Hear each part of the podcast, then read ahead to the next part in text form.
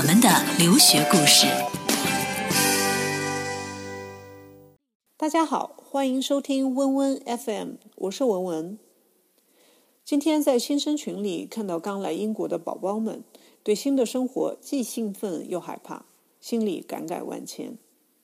一方面让我想起了两年前刚到英国的自己，刚一下飞机，坐上了预先订好的奔驰出租车，到了学校宿舍后，学生接待处没有一个人，没有办法，只能打学校电话。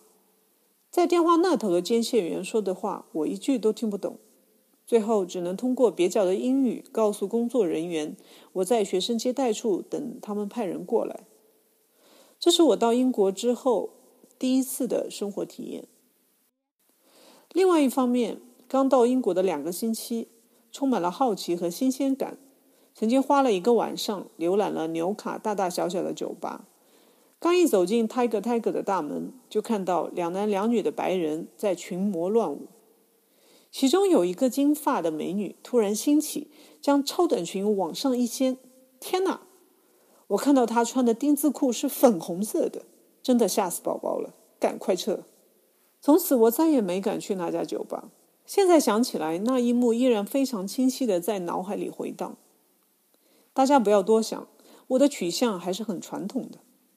话说回来，对于刚到英国的同学们，一开始需要办理很多繁复的手续，如办理银行卡、去警局注册和办理学校的登记等等。在国内的时候，大家基本上是在学校住宿，即使在外面租房子，价格也比较便宜。但是刚到英国来，我们需要适应的不只是语言，还有生活方式和学习基本的生活自理能力。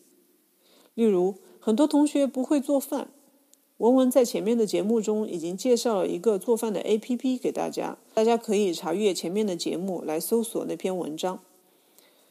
也就是说，很多你在国内认为根本就不是问题的问题，到英国来可能会成为一个大问题。对于大家来说，面临的挑战除语言之外，还有时间规划能力和冷静处理突发事件的能力。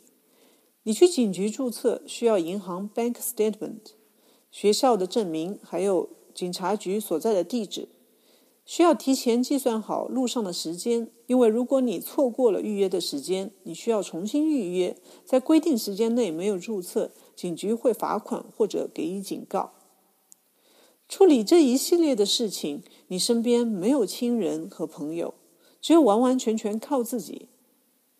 在一个全新的国度，完全不同的语言和饮食习惯，其实每一步都是这么的艰难。